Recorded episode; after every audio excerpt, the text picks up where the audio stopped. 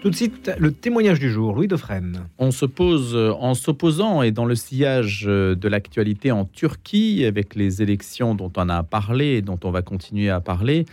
Il y a bien sûr la question de l'Europe, comment se situer par rapport à des espaces extérieurs qui peuvent paraître aussi conquérants, ainsi qu'on a pu le rappeler? Jean-François Chemin a un itinéraire un peu particulier. Il publie cette fois ses idées chrétiennes qui ont bouleversé le monde chez Artege, mais précédemment, il s'est beaucoup intéressé à la manière dont on pouvait parler de la France à des Français eux-mêmes, ou en tout cas à des populations qui découvrent la France dans notre propre pays. Il avait publié La vocation chrétienne de la France, Kiffe la France, et puis aussi une autre histoire de la laïcité un effort donc de vulgarisation euh, pour celui qui avait travaillé dans divers cabinets britanniques et américains, qui est agrégé d'histoire, qui est devenu cadre dirigeant d'un grand groupe industriel et puis qui a basculé dans l'enseignement en 2006 pour devenir professeur d'histoire-géographie et d'éducation civique dans un collège de ZEP. Nicolas Sarkozy l'avait fait chevalier de l'Ordre national du mérite. Bonjour Jean-François Chemin. Bonjour Louis Dauphren. Il y a un passage dans votre livre Ces idées chrétiennes qui ont bouleversé le monde sur les migrations la légitimité des migrations humaines. La Turquie euh, manie d'ailleurs hein, le chantage migratoire avec 5 millions de réfugiés qu'elle menace d'envoyer vers le continent européen. Comment vous situez-vous par rapport à ça? À titre personnel, euh, mon, positionnement est effectivement un positionnement euh, d'inquiétude. maintenant, je pense qu'il faut, reprendre la distinction de, de Jacques Maritain, euh, distinguer euh, entre euh, agir en tant que chrétien et agir en chrétien. C'est-à-dire que, effectivement, en tant que chrétien, je suis inquiet de voir l'Europe, qu'on appelait auparavant la chrétienté, être submergée par des vagues migratoires dont beaucoup de, de membres ne sont pas chrétiens et sont musulmans et ne cachent pas leur hostilité à notre civilisation et leur projet de le remplacer par autre chose. Euh, maintenant, il faut également agir en chrétien, et agir en chrétien, euh, eh bien, euh, les Écritures nous le rappellent, et puis les papes successifs nous le rappellent.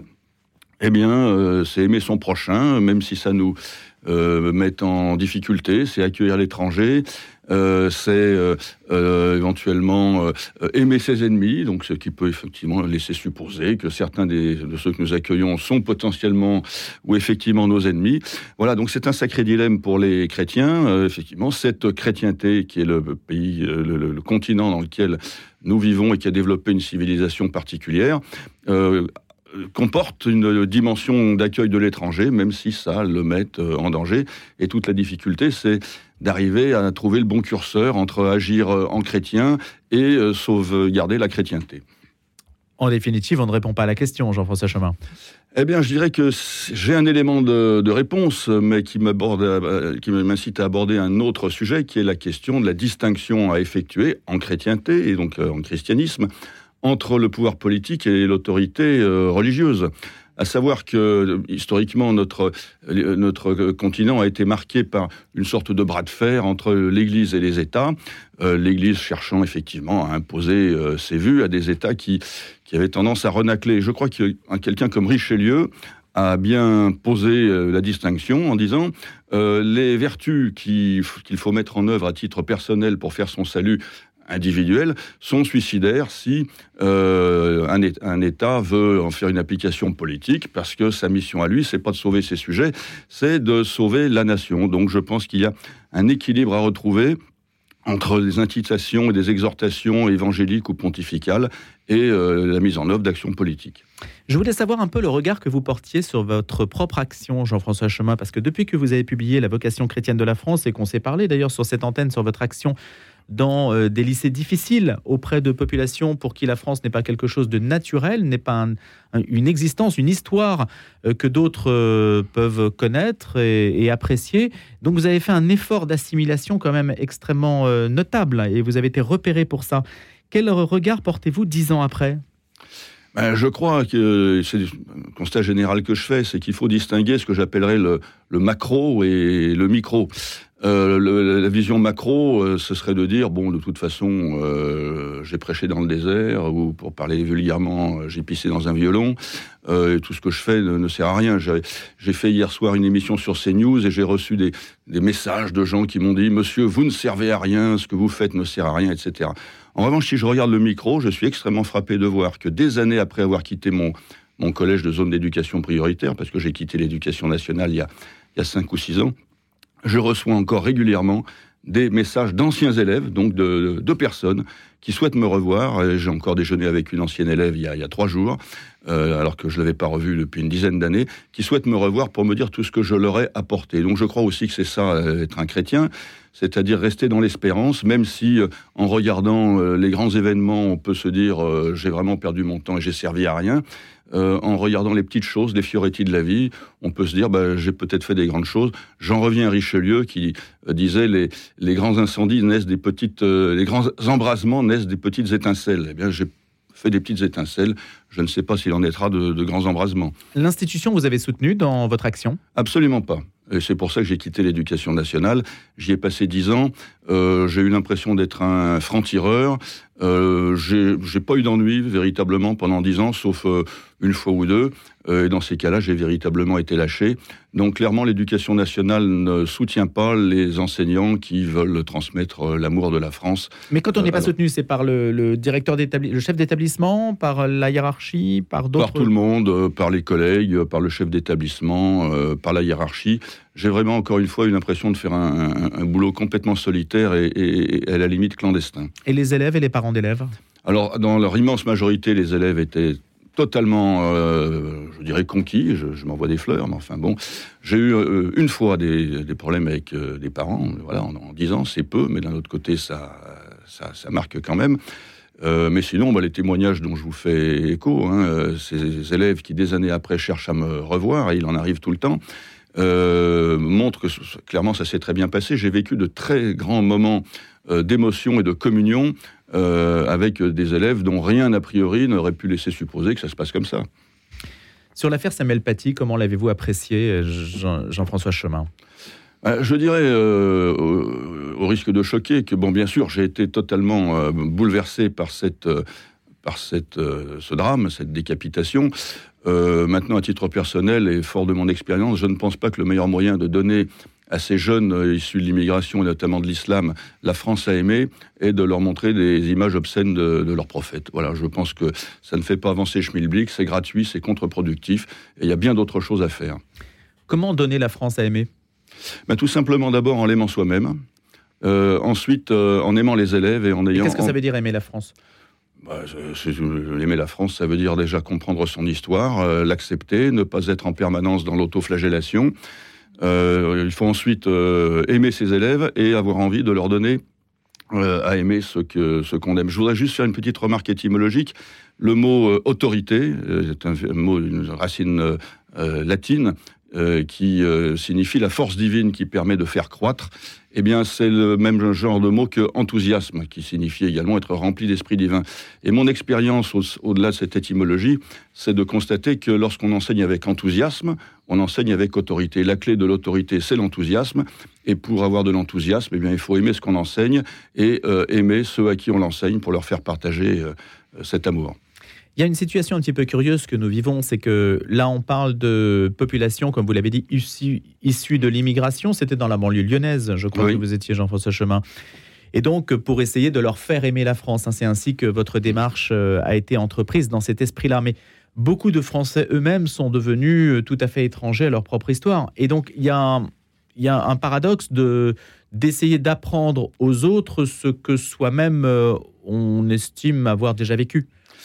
Que Alors ce soit la France ou le christianisme ou l'idée qu'on en a en tout cas. Le grand paradoxe de la France, c'est ce que j'ai essayé de montrer dans un livre précédent qui s'appelait La France n'est pas seulement la République, c'est que la France est la fille aînée de l'Église, de l'Église catholique, que catholique signifie universel, et que donc quelque part, comme on dit, être français, c'est avoir le sens de l'universel, et donc euh, accepter de dissoudre euh, l'identité française dans un grand élan universel. Euh, au moment de la Révolution, euh, certains euh, considéraient, les révolutionnaires considéraient que la Révolution française avait une valeur universelle, et d'ailleurs la Déclaration des droits de l'homme ne parle pas des Français, le, Bill of Rights britannique parle des Britanniques, la Déclaration des droits de l'homme française s'applique à l'humanité entière.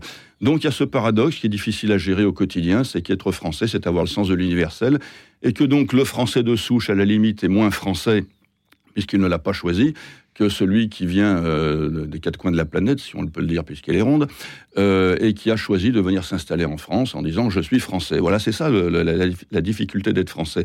Et ça implique donc une sorte de, de discrédit de l'identité française au nom du fait que cette identité française comporte l'ouverture à l'universel.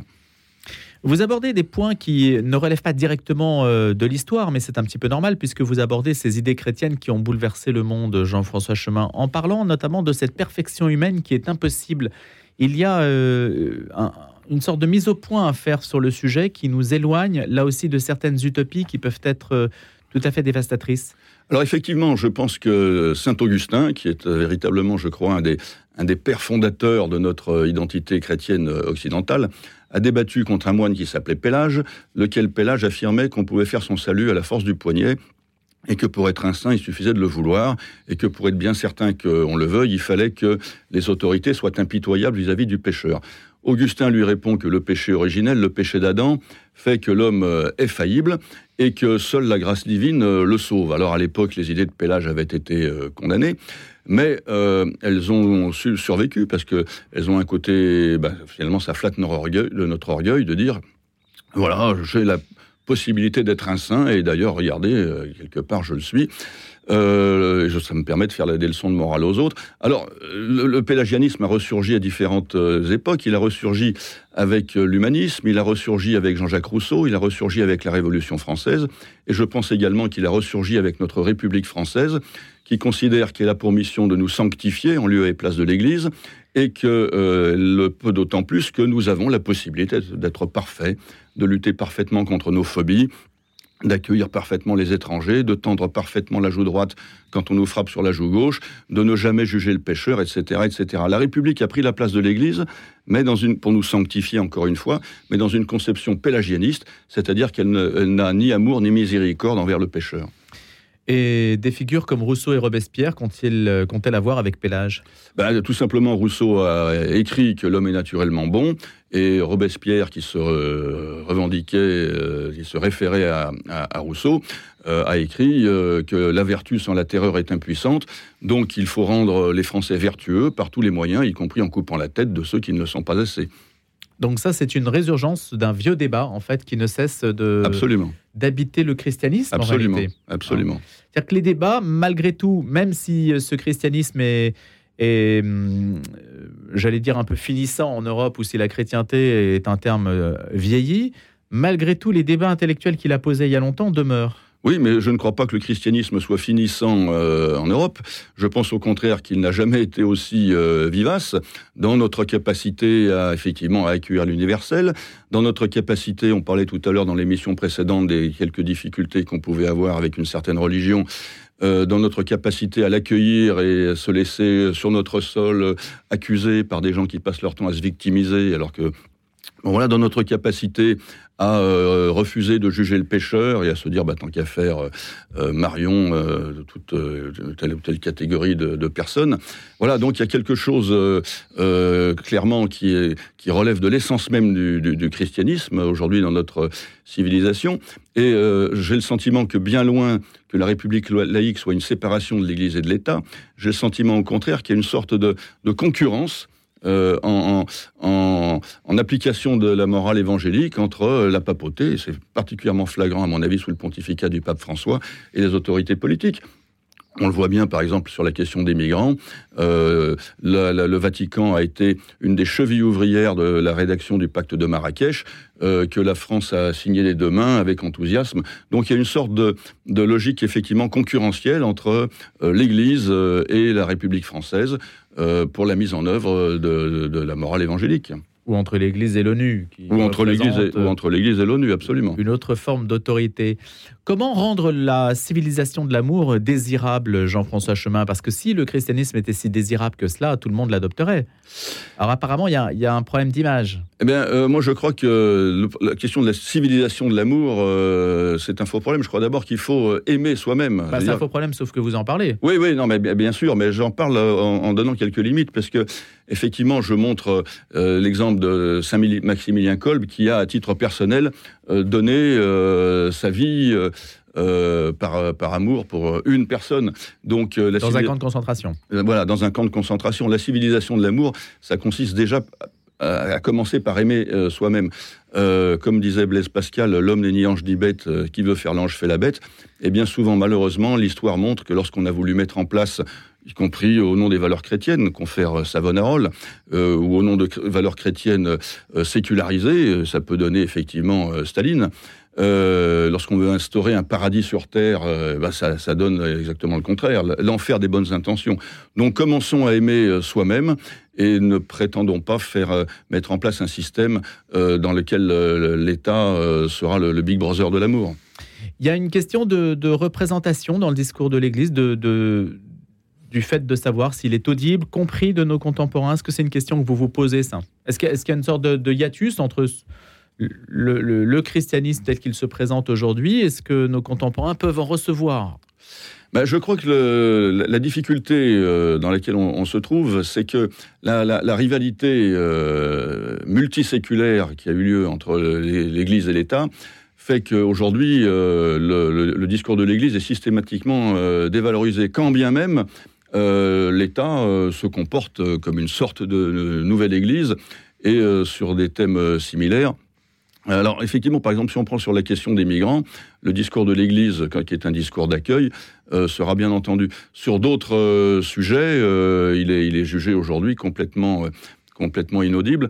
Je reprends là aussi, je vais en revenir à Saint-Augustin, mais quand il a posé la distinction entre euh, la cité des hommes et la cité de Dieu, il constatait déjà, il y a quelque chose d'assez prophétique finalement, puisqu'il a écrit ça au 5e siècle, que le propre de la cité des hommes, c'est-à-dire en fait de l'État et de ceux qui le servent, est de haïr euh, la cité de Dieu, c'est-à-dire euh, l'Église et ceux qui la servent, euh, de la même haine jalouse de Cain tuant Abel. Donc il y a quelque chose dans, dans l'ADN des relations entre le monde et l'Église qui fait que l'Église, quelque part, est là pour être euh, haïe, euh, quoi qu'elle dise.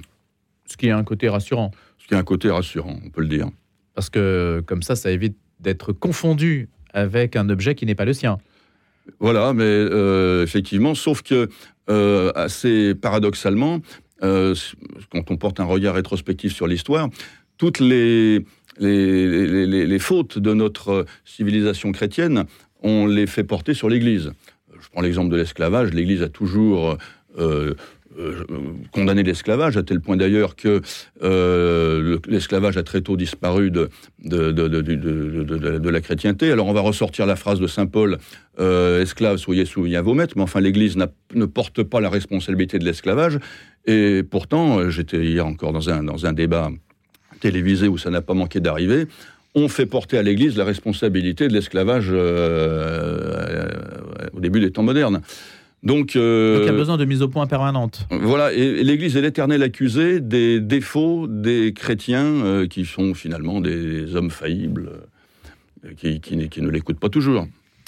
Jean-François Chemin, un dernier point peut-être sur le, devoir d'enseigner aujourd'hui. Vous dites que c'est une priorité quand même d'enseigner, même si vous n'enseignez plus, vous d'ailleurs. Si, si, j'enseigne, mais plus dans l'éducation nationale. Ah. J'ai quitté la secte, mais j'enseigne dans, dans, divers établissements, mais totalement euh, privés.